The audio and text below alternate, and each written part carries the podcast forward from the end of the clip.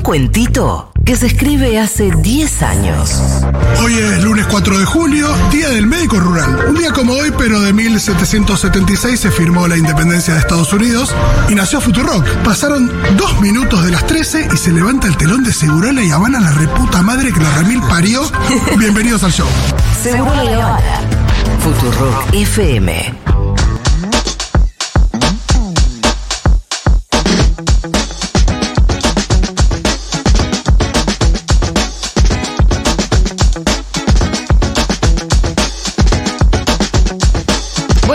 Vázquez.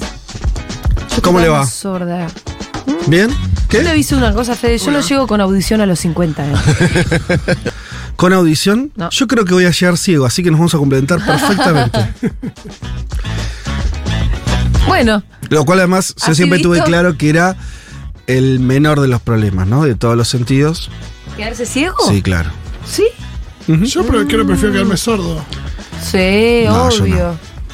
Decididamente no. ¿Por la música? Tan músico. Ay. Qué bueno compartir. Y yo podría decir, ustedes son unos giles que están eh, eh, subsumidos a la cultura audiovisual, que es la cosa más berreta, Eh. estúpida, que está No, trayendo pará, a la disolución de la humanidad, pero hágalo con quien Pará, pero ¿eh? ¿quién, quién habla de parar la pelota y leer libros? Y bueno, pero están los Bueno, audiolibros. serán audiolibros, claro. Esa la resolvés. Esa la resolvés. Eh, por supuesto que no es lo mismo.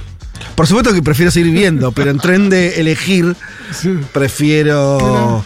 Prefiero perder la visión a, al tacto, al gusto, al ¿Prefieres oído. la visión al gusto? O sea, que Me prefieres que estás jodiendo. Dejar de. O sea, que la comida deje de tener sentido, sácame la vista.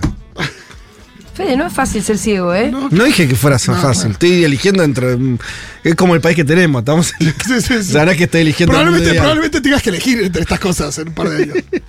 Te voy a volver a saludar porque esto está siendo filmado. Ay, para no, valió la pena toda esta toda previa. Toda esta huevada no va. Pero en el bailando reporta la previa, ¿no, Pitu? Es lo más importante. Uno, dos, tres. Bienvenido, Fede Vázquez, ¿cómo estás? ¿Cómo les va? Yo quiero decir que antes de esto pasaron muchas cosas que Julia censura, pero adelante. No, ¿Todo bien? quien estaba escuchando en la radio. Es verdad. Ahora, quien solamente ve un contenido Audiovisual, en YouTube, bueno, y sí. Se lo- no, no, Oye, no, oye, no, oye, oye. no es la experiencia full. La experiencia ¿Sabes full es escuchar la radio. Que Son nuestros preferidos. hay gente que nos consume solo en YouTube, Sí. última- porque me está llegando mucho comentario. No podés eso. Y yo le digo, escucha la radio. O sea, todo bien, pero escuchen la radio. Bueno, sos un poco. Bueno, la gente hace lo que quiere. Pero. Ya lo vas a entender. Un microfonista en, en el canal el otro día me dijo ¿Qué? que de repente, como que en YouTube todo el tiempo le estaba tirando nuestros contenidos y que estaba súper fan de. Segurola. Le digo, pero eh, escúchame, Claro. bájense la aplicación y escuchen la radio. Igual vos notás que hay alguien que no solo que lo hace, sino que además tiene la diferencia de comunicártelo Sí. y vos le decís, eh, escuchá la radio. No le dije así, te imaginarás. Como persona cuyas, cuyas columnas no se filman, estoy de acuerdo con lo que le dijo Julia. ¿Viste? Claro, bueno decir porque Ahí dice, "Ay, él lo ay, filma". Claro, filmadito. Sí. Bueno, A sí. nosotros Toda una conversación, eh, desquiciada, ¿no? Sí, esto tampoco va. Y aparte que está bueno ese, ese voy a volver a saludar. Ve que esa te gusta el- recomendación porque últimamente hay lugares que arrancaron como radio que está haciendo imposible escucharlos como radio. ¿Ah, sí? porque- ya no entendés lo que está pasando si y no lo si ves. empiezan a, te, te hablan de imágenes por la radio. decís, Porque ¿qué se sostienen mucho en la imagen y entonces, bueno, acá hagamos una encuesta y todos dicen, ¡eh! Y uno se queda afuera. Sí, muchacho. Nosotros Sí, seguimos siendo a mí me está pasando eso con una radio particular, no nombró, pero, pero que se hizo totalmente visual. Bueno, claro, porque hay toda una, una transición, eh, no sé si bien a dónde, pero está habiendo confusión y transición. Sí. ¿Cómo se Esta- Igual que este esta país. es una radio que todavía Acá- puede ser escuchada. Claro. Que el contenido es contenido de radio. Así Bien, que te Pito. perdés mucho si solo mirás la red. ¿De qué vamos a hablar hoy? No sé. Ah, muy bien. ¿Quién pudiera, no? Llegar a tu columna diciendo. "Ah". El martes yo vengo y digo, vemos. Te- te- Bueno, tenés que ser el director de la radio, quizás. No, estoy cansado. ¿Qué día? O sea, a ver, Sí, estamos todos cansados. 6 de diciembre, chicos. Además, No, de un año- un año nos que cagaron fue- a piña. Estoy cansado. ¿Qué querés? Estoy cansado, jefe. ¿Qué querés? Nos cagaron a piña, la verdad. ¿Qué Sí. quieren? ¿Qué más quieren? Así que no has preparado nada. Sí, pero siempre. Pasa que preparar, sí, hemos preparado, pero arranquemos por un momento de honestidad. ¿Qué te pasa? Nada de lo que se diga en estas horas tiene mucho sentido antes de que el nuevo presidente de la nación, el señor Javier Milei, Increíble. asuma funciones y empiece a gobernar. Entonces, está bien que lo que tratamos de hacer acá no es tan coyuntural, pero al final vieron que termina siendo eh, un poco conversación sobre lo que ocurre. Así que yo pongo ese, ese gran paraguas. Porque lo que estamos viendo además no... Es A mí verdad, me genera más dudas teníamos- que sí, Teníamos que certezas. comentar las noticias y, y dijimos cualquier cosa porque era como, se juntó el gabinete, qué sé yo. Que este, que el otro, ah, son todos improvisados, no, son Sí. todos de Macri, no, ninguno de Macri. No, que. de- Bueno, qué sé yo, que arranquen y vemos. Lo, lo más claro de todo es que los precios no paran de subir. Eso Ese es un buen arranque Sí. de la columna, porque hay algo, eh, efectivamente, es muy coyuntural esto, pero, pero tiene que ver. Si hay algo que está pasando indefectiblemente, es que.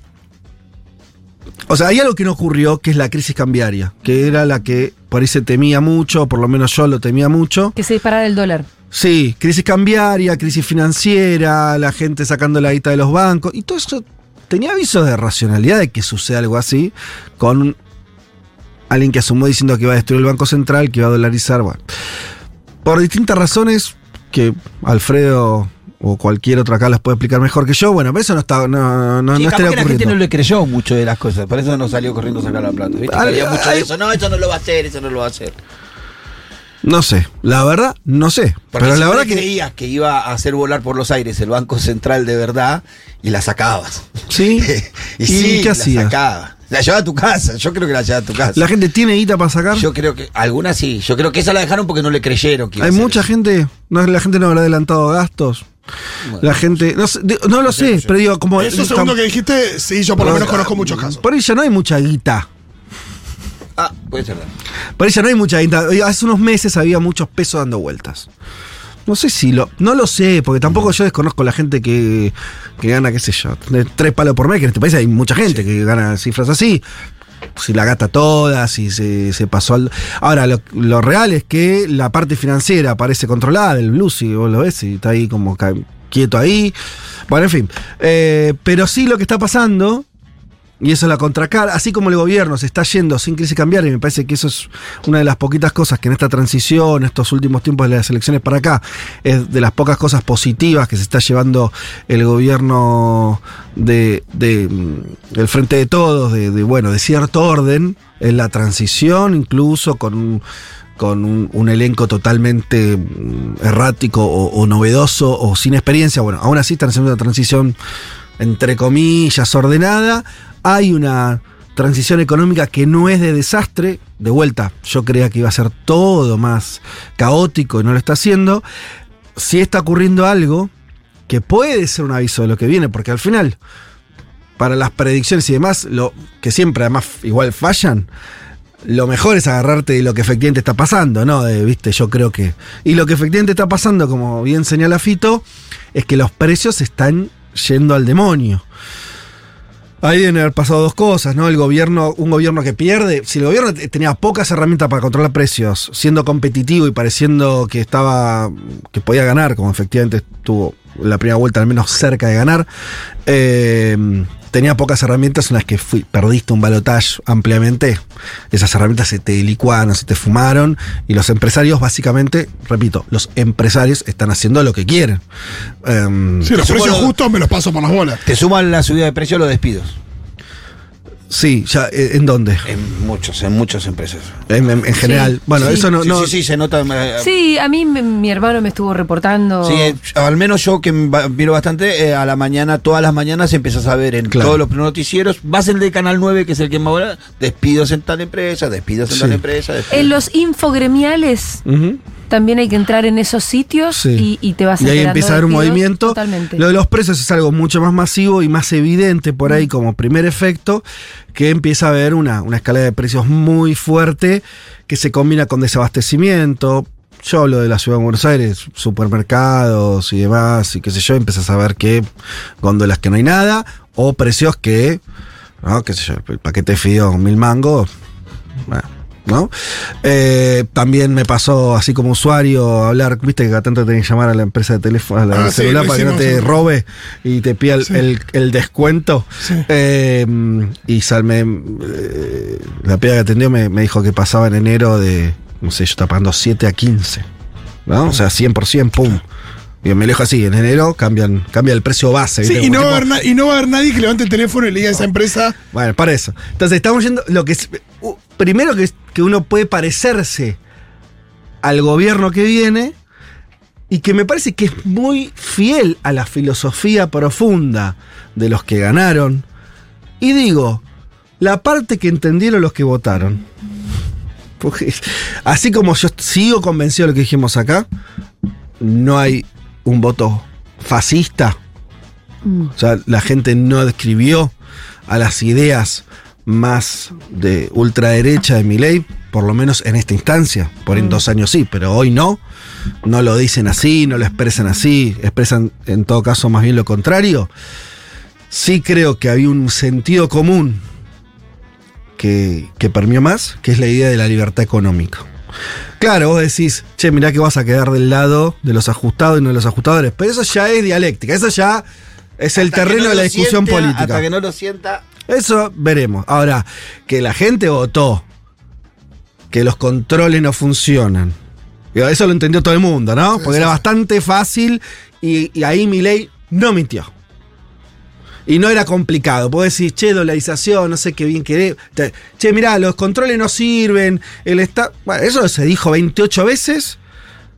Y yo creo que la gente en ese sentido eh, lo sabe. Lo sabe. Eh, claro, igual cuando después no, si no puedes parar la olla, vas a repensar por ahí lo que hiciste o no, pero es, es otra instancia. Lo que quiero decir es, me parece algo bastante genuino del esquema nuevo, que es, igual viejo, que las cosas valgan lo que valgan, ¿no? Y que, y que los empresarios van a tener mayor libertad Sí, ya sé lo que se trata. cuando no toda la libertad, nunca toda, pero van a tener una mayor libertad a poner los precios que ellos consideren. Y del otro lado el gobierno dirá, lo validará o no el consumidor. Y fin de la historia. Que es un poco, si, hay- si vos entras un poco en la discusión tuitera, que hoy ya están, viste, como algunos libertarios como teniendo que defender esto. Por ejemplo, che, los precios no paran de subir. ¿Por qué los empresarios no ayudan? Y otros le responden con lógica, no tienen que ayudar. ¿Qué, qué es esa cuestión de pedir ayuda al empresario? Se supone que la libertad absoluta del proyecto de vida del prójimo es que el empresario, como un prójimo más, diga, Cobre lo que la quiera. leche yo te la cobro 8 y si no Aparte- querés, comprar la otra. Fin del, fin del debate. Pero aparte Está ocurriendo lo- eso. Lo mismo que dicen, no le, pide- no, no le podemos pedir ayuda al Estado, le quieren pedir ayuda a las empresas. Una, una contradicción. Por eso, pero me parece que ahí sí, a lo que voy es, me parece que hay coherencia ahí. eh, y, Sí, es todo bastante sincero ahí. Exacto. Y, y veremos cuál es el resultado. Obviamente nosotros creemos que el resultado va a ser malo. En principio malo para la gente, para cualquiera. Si que va no, no con- hubiésemos militado No, porque tanto si para que no tuviéramos, ocurriera no, si tuviéramos diferentes eh, mercados o sectores de la economía donde hay una multiplicidad de empresas que habitualmente compitan en precio, pero nunca sucede eso en nuestro país. Eso no está sucede ningún lado-. Eso no. No. sucede en ningún lado del mundo. Ahora, en nuestro país menos. Pero en Menos, ningún lado del eso. mundo pasa eso. Por eso. Por eso hay- Por eso se dijo muchas veces acá que, y muchos otros lo, lo vienen señalando, que acá no ganó eh, un liberal más, alguien- eh, no, alguien con ideas muy extremas y muy poco implementadas, que es llevar al paroxismo la cuestión de la libertad económica y que cada uno dentro del mercado haga lo que quiera. Eso es llevado filosóficamente por Milei y los seguidores de Milei hasta un extremo. Creo que la primera consecuencia que estamos viendo de eso en la realidad es lo que está pasando hoy con los precios de las cosas. Yo señalo lo de una empresa eh, celular, de, mm, compañía telefónica, o el supermercado, porque son, es una gran empresa, no monopólica, pero hay tres o cuatro, no hay 85, que estén saltando el precio base, que lo estén avisando a un usuario cualquiera, 100% de 7.000 a 14.000, algo así, 7.500 a 15.000, en un mes. Yo eso no lo he visto nunca. Eh, y que vos Sí, no es que a- no te aumentan desde enero del año pasado. no, y que, y que vos tengas en, eh, en los supermercados precios que empiezan a aparecer la sensación de yo no puedo pagar esto. No me puedo comprar más una Coca-Cola. No, esto, esto, esto se me empieza a complicar. Bueno, me parece que eso algo de eso me parece que lo que vamos a ver realmente en los meses siguientes. Aún así seguimos especulando con lo que va a pasar, así que, digo, cerrando este primer acápite, hay que esperar. Eh, pero tenés una señal fuerte porque ya no es una señal de la política, que uno dijo una cosa, Guillermo Franco no sé qué, Lila de Moine, no. Vas al supermercado y ve que evidentemente los empresarios leyeron que ahora pueden hacer lo que quieran. Compañía telefónica, evidentemente parece que pueden hacer lo que quieren. Bueno, ese, ese es uno de los aspectos, no el único, pero parece que uno de los aspectos que va a, dominar la, lo- los meses siguientes, ¿no? Sí, lo que yo me pregunto también, según, eh, por supuesto, el- la elasticidad de la demanda de cada producto y el nivel de necesidad de cada producto, pero que hay algo ahí en lo que el mercado también debería responder en términos de, che, si no nos alcanza, no lo vamos a poder comprar y vos no lo vas a poder vender. Es que eso no es así. por- Porque, a ver, eh, está bueno, desarrollemos esa falacia, porque es una falacia mega instalada. Sí. Si tenemos. No, no, yo no lo digo como algo que va a suceder, pero eh, no hay un punto donde podría No, suceder. nunca. Y ahora vamos a ir por. Dale. Eh, y, y ojalá que este video lo estén viendo también algunos libertarios que siempre lo veían como para insultar. Y eso, háganlo, insulten todo lo que quieran, pero escuchen esto. Eh, la teoría- todas las teorías económicas tienen sus falacias, a veces son siempre este, definiciones abstractas que después en la realidad. Pero sobre todo las escuelas más extremas son las que generan una especie de, de definiciones que después realmente no se comprueban. Esto que vos decías, bueno, que es un poco, Milei lo expresó. Bueno, es que no hay un problema con que las empresas suban los precios hasta donde quieren, porque el mercado lo regula en dos sentidos posibles. Competencia, o sea, che, esto se volvió, eh, vos podés cobrar eh, eh, este vaso que verías cobrando 5, por los motivos que sea, lo puedo cobrar 15. Y seguramente va a ser tentador para que otro invierta a otra empresa de, de vasos y también entonces ya tenés un competidor y en el mediano o largo plazo la cosa se equilibra. Bueno, eso no funciona.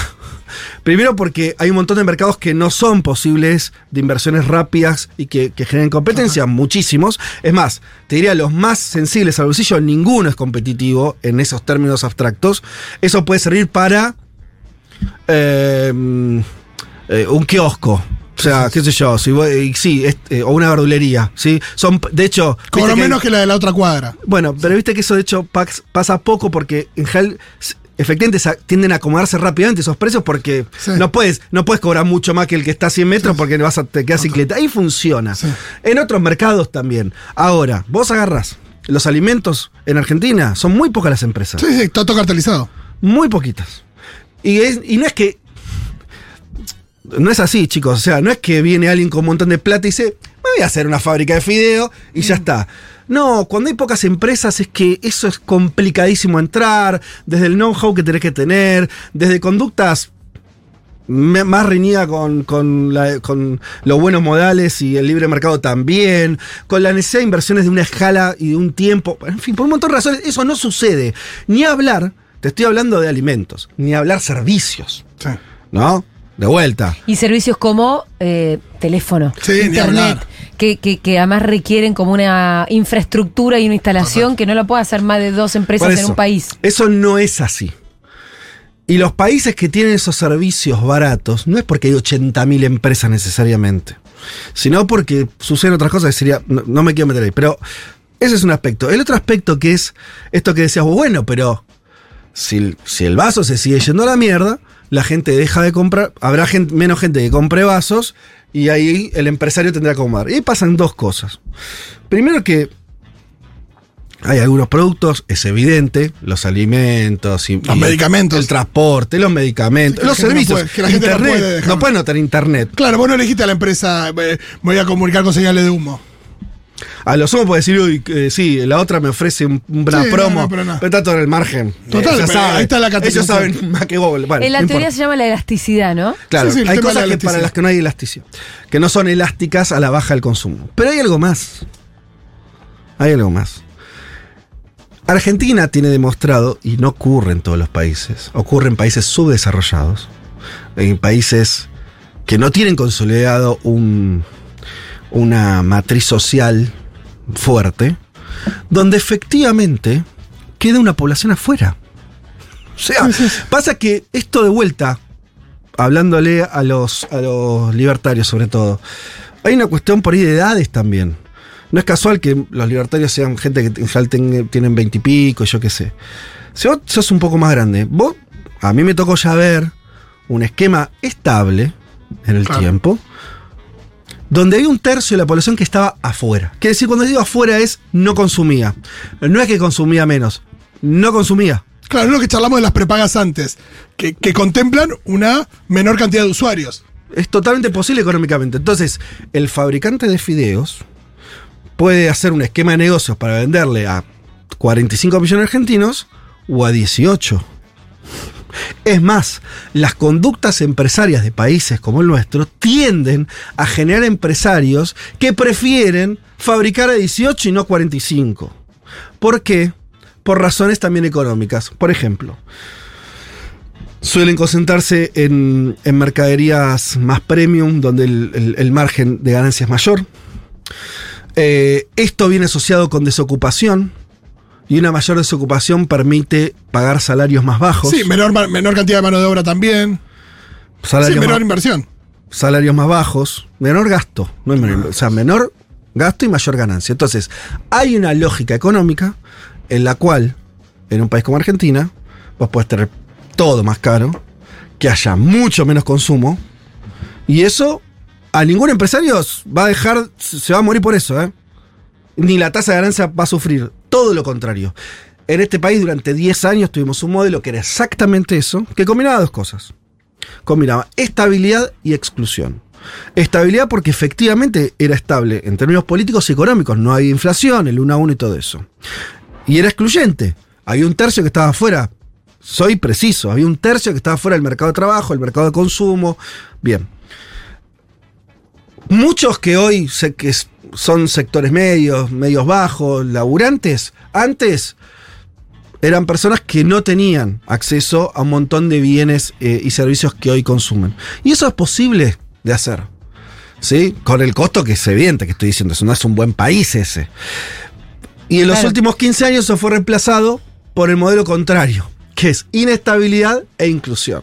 Quiere decir, nosotros en los últimos años tuvimos una inflación alta, inestabilidad, los precios cambian, un mes perdés, un mes ganás, todo un quilombo, con inclusión, o sea, consumen, todos consumen, algunos muy poquito o poco, otros muchísimo, pero todos, todos de alguna manera están vinculados al, al mercado, tienen una relación de, de- de- de consumo más o menos estable, ¿sí?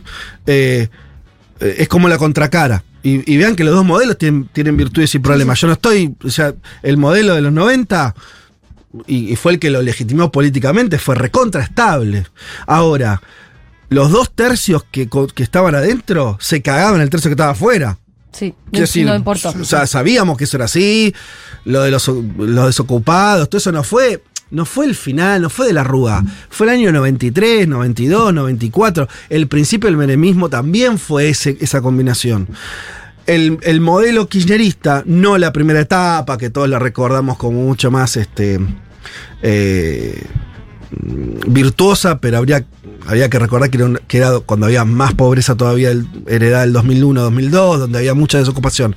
El modelo maduro del kirchnerismo combinaba las dos cosas, cierta inestabilidad económica, inflación, precios, quilombo e inclusión. La gente ahora parece haber elegido... Y bueno, loco. El que se queda afuera se tenga que quedar afuera. Con- yo diría, con la no soportamos más la inestabilidad, lo cual es muy lógico, porque había llegado a un grado. Una cosa es bancar una inestabilidad del 30% de inflación, y otra del 100 y otra del 140. Bueno, evidentemente la gente dijo, "Hasta esto nomás. Y yo diría, al costo de, no sé.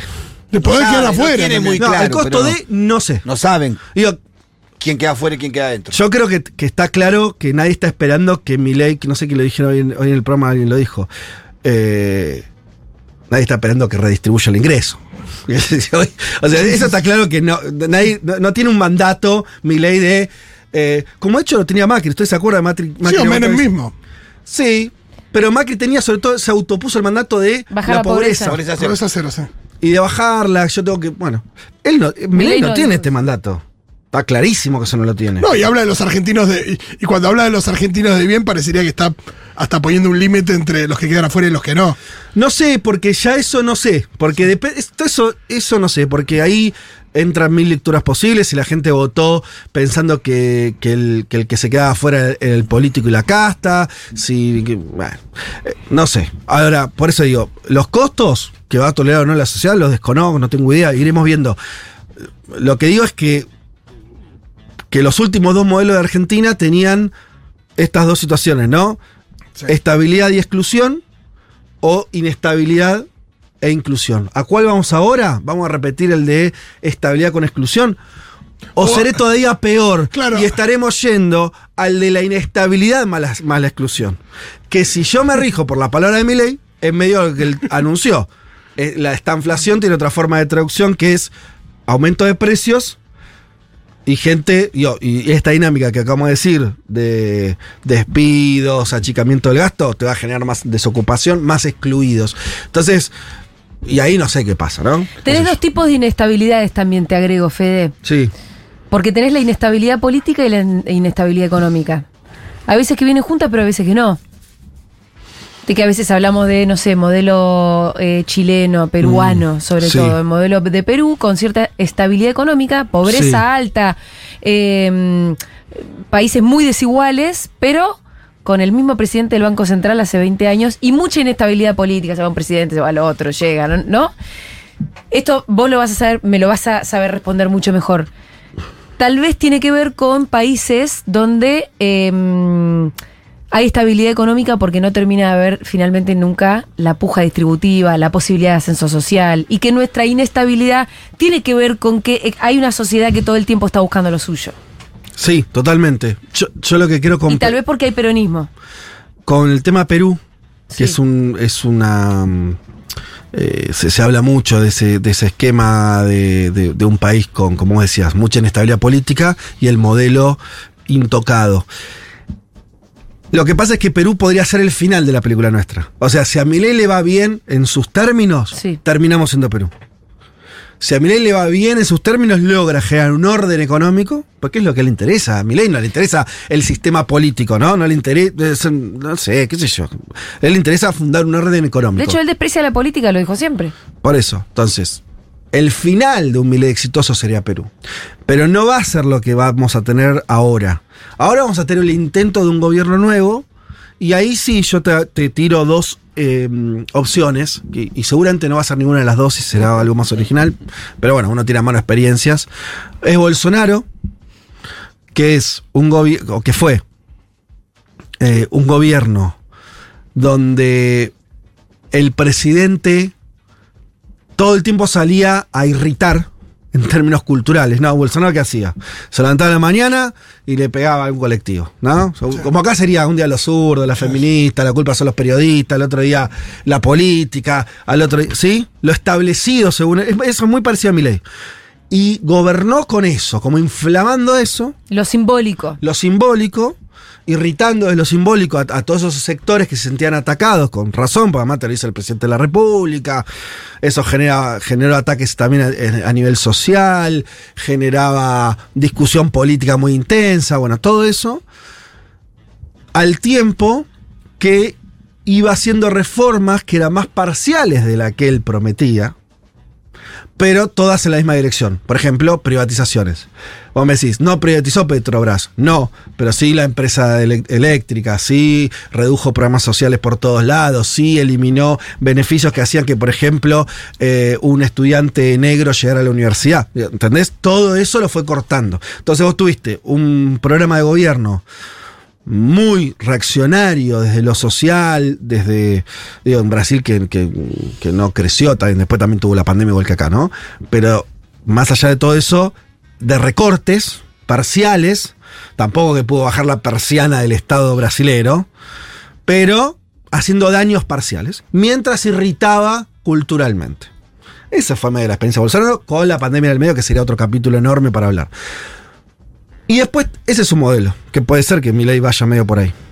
Y el otro, que parece un poco más peligroso, le tiene que salir, que es mucho más difícil, es el modelo Thatcher. ¿Qué es el modelo Thatcher? También alguien desde convicciones muy profundas, ultraliberales como era ella, y mega reaccionaria, Thatcher dijo, yo voy a cambiar este país. Aupada en los, las grandes empresas británicas, que es un capitalismo mega desarrollado, cosa que acá no existe, ¿sí? Bueno, pero, ¿qué hizo ella? Eligió un enemigo.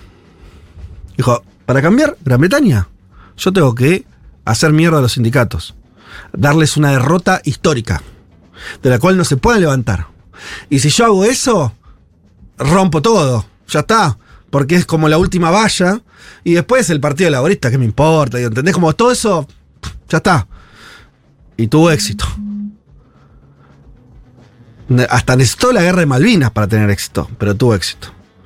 Entonces se enfrentó, sobre todo una guerra con los mineros, que era el sindicato más fuerte, y donde estaba, hay un montón de pelis y documentales, Sí, sí, eso si quieren ver. Eh, Hay todo un género que es. Eh, Es un género, Es un género. es un género de, de La obreros obreros contra Thatcher. Desde Billy Elliot hasta Pride bueno, y es- Full Monty. sí. te das cuenta de lo, de lo nodal Sí. en la historia británica Total. que es eso para que el cine, que siempre es clase mediero, Sí, sí, sí. pelotudo, digo, Sí.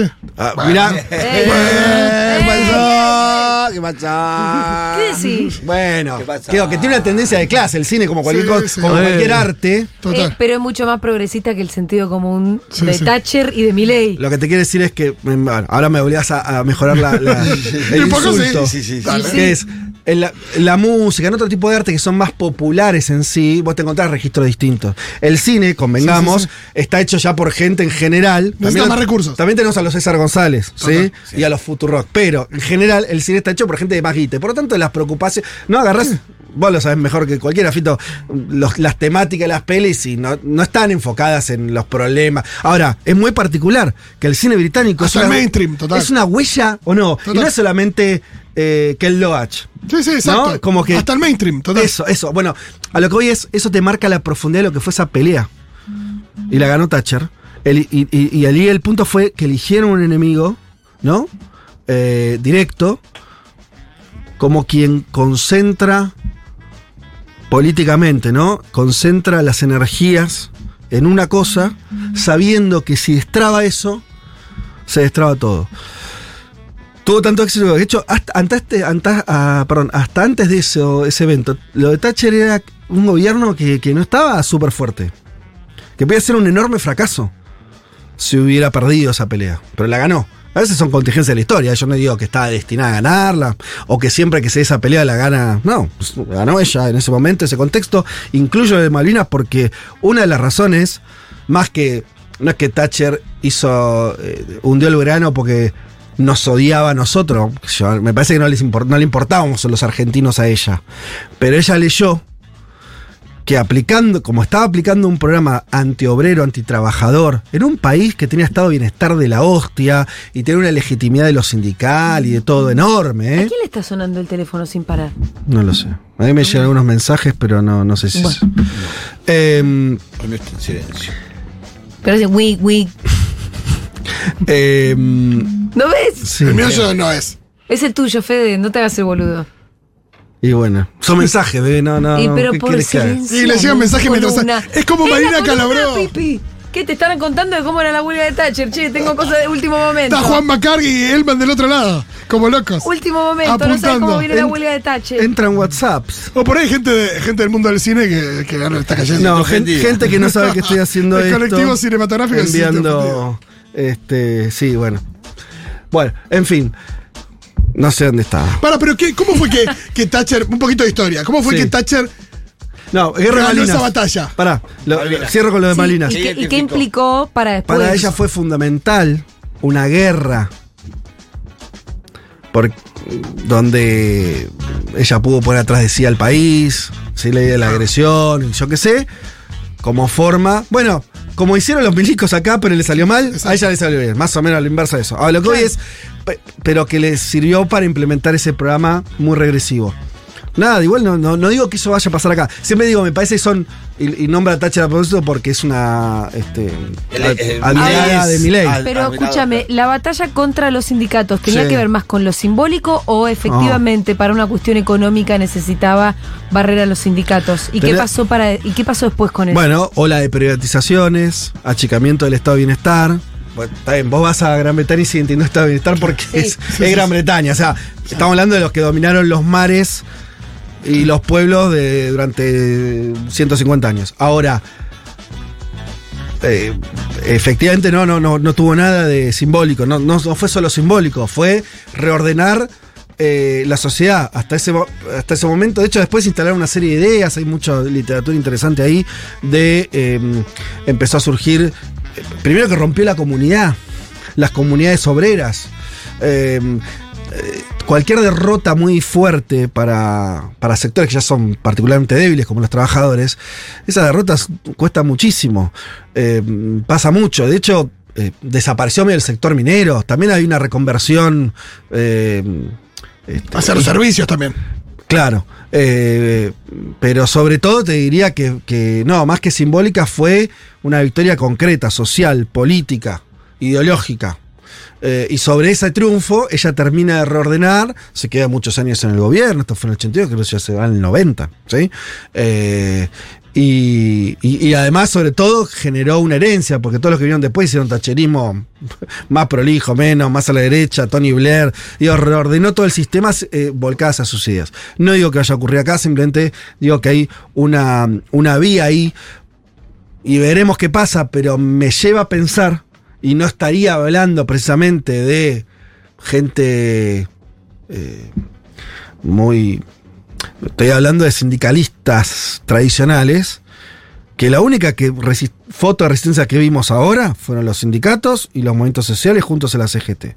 A mí algo me marca que si la primera reacción de autodefensa de un sector que no es combativo en sus entrañas, que ya le espera para reaccionar, ¿Por qué, lo- por qué la CGT no esperó y reaccionó antes y hasta se vio obligada a una foto que para mí, en su identidad más profunda, hasta es contradictoria, que sumar a los movimientos sociales?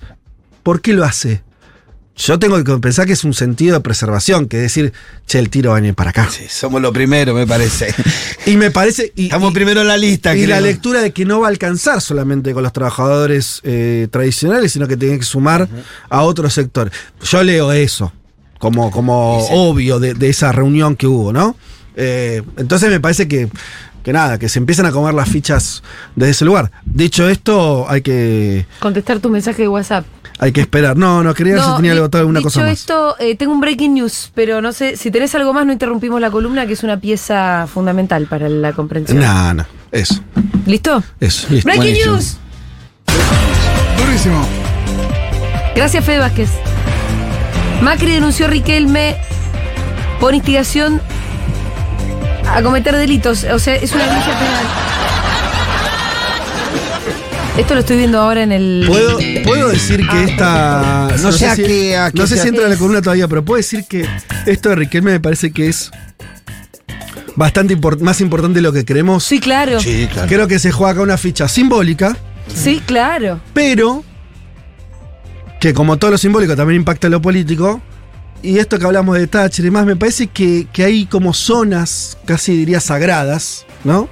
Donde hay que ver cómo se resuelve ese- esa puja porque me parece que también marca el escenario al que vas a ir, ¿no? Entonces me parece, yo no soy hincha de boca ni nada, y aún así me parece central eh, por los personajes que están involucrados y por la por lo que se están diciendo, ¿no? Porque hay algo de, de, de lo abajo y de lo arriba, hay algo de lo Se popular. recontra extrapolable. Es muy fuerte. No, y aparte te encuentra Macri, eh, vos cuando encontrás una pelea entre alguien que concentra mucho poder, eh, poder real, contactos con la justicia, poder económico, enfrente con alguien que ostenta otra clase de poder, que él también dijo que es el amor devocional de, de la gente, pero aparte con una habilidad de en tiempo y forma que pocas veces le vi a un jugador de fútbol. Sí. La Es que- renuncia es que del ju- la re- más que un jugador de fútbol. la renuncia de la jueza de ayer es pura y exclusivamente por la declaración de Riquelme de la noche anterior, en Claro. donde dijo, bueno, si usted se asoció en el 2013 sin pasar por ser adherente, usted, su marido y su hijo, quiere decir que usted no va a dejar votar, que eso está bien. Al otro día renunció la jueza. O sea, es un tipo que da un legado, una pelea a Macri desde un lugar en donde no siempre en contra. Creo que solamente Cristina le pudo dar a Macri la pelea desde ese lugar donde se la puede dar eh, eh, Riquelme ahora. Digo, Bueno, porque ahí se Macri, juega- perdón, sí. voy, quiero dar la noticia Sí, bien porque dale. no la di bien. Macri está denunciando eh, en el juzgado criminal y correccional federal número 5 del doctor Manuel de Campos, lo acusa de instigar a cometer delitos. Esto es una denuncia penal. ¿Cuál sería ¿Qué- la, la- qué- la- qué a qué se refiere? Eso es lo que no sé. ¿En Y alguna declaración? Repasemos las declaraciones de Riquelme a ver por dónde No, puede estar mis- la clave. las, porque las declaraciones de Riquelme tienen que ver con que vienen para intervenir el club. Club, que hay que defender el club, pero no hay dijo que nada. defender el club. Eh, Ayer a la noche no estuvo diciendo nos quiere intervenir el club. Sí. Y es Mauricio Macri. El hincha tiene que irse a dormir sabiendo que es Mauricio. Sí. Y pero ahí no veo dónde No está no la hay instigación a cometer ahí. delito, ¿eh? eh, Bueno, ya nos enteraremos. Bueno. Eh, pero es una, es una noticia importante. Así como decíamos, CGT, Juan Román Riquelme. Total. Sí. Sí, bueno, Y 35 el fútbol, ¿no? Porque ahí me parece que en Riquelme, por eso, por lo menos me- a mí me parece central por eso. Riquelme condensa la defensa de una forma del deporte argentino que es clave, que son los clubes. No es Boca. Ojo, ¿eh? Acá no está jugándose Boca. Bueno, Acá pero- se está jugando la forma de los clubes como asociaciones civiles, sin dudas. ¿Y no te parece que hay mucha Sin inacción del resto de los dirigentes de fútbol como para hacer eso? Creo que el hecho de que esté Riquelme solo dando esta pelea, como que desdibuja esa Sí, realidad. esa mirada parecería que no la tiene el resto de los clubes que que- Bueno, o sea, ceguera. ni- los clubes hicieron una declaración muy fuerte en, en la campaña incluso, oponiéndose a justamente las asociaciones anónimas como, como formato. Sí, ¿no se lo acuerdan? confirmaron en el estatuto de la AFA, o sea, en la Argentina Yo creo que hicieron está una- prohibida la asociación anónima. Hicieron un movimiento ahí. Lo que digo es, más allá de digo, cómo se resuelva lo de Boca, para mí va a balancear para un lado o para el Bueno, otro. por eso el digo, fútbol en general. Yo esperaba Mm. que a esta altura la dirigencia del resto de los clubes del fútbol argentino dijeran, permit no digo aguante Riquelme, que digan, eh, que digan, permitan que voten. Claro. Con eso ya estamos. Los clubes tienen que dejar votar a sus socios. Listo, que cada presidente diga eso, por lo menos para marcar posicionamiento. Todavía lo veo fuerte, sólido, como digo, pero a Riquelme solo. Ahora va a haber una conferencia de prensa de Ibarra y Macri a las 19 horas, que ya estaba anunciado de temprano. Eh, yo pensé que iba, tenía que ver la conferencia de prensa con las elecciones. Tenía la esperanza de que quieran, bueno, votemos. Sí, no. Qué ingenuo, pero evidentemente es por la Están denuncia. jugando a fondo. Están jugando a fondo. Y hay que ver este nuevo juez también cómo juega. Ya no parece que queden demasiados jueces de la República. No, y si este juez no, si este juez que está ahora eh, fuera favorable a Macri, Macri no hubiera hecho esta denuncia. Muy bien, eh, y pero es un juez, eh, son distintos jueces, ¿eh? Claro, ahora otro Ya juez. sabe, pero digo, si él pensara de que el juez de la causa que atiende las elecciones de Boca va a ir en, el- en la dirección que él quiere, deja Ah, todo quieto. Vos decís que la denuncia penal Tiene tiene, que que ver con un poco más con un Em- manotazo de. Empiojarla porque creo que este Sí. juez va para allá, empiojémosla. Porque por ahí no era de él. Tiene un tuit diciendo, este juez que estaba tiene un tuit diciendo que la mejor campaña contra Macri es dejarlo hablar a Macri y tiene un hilo de Ah, tuit. Bueno, muy bien, ya venimos.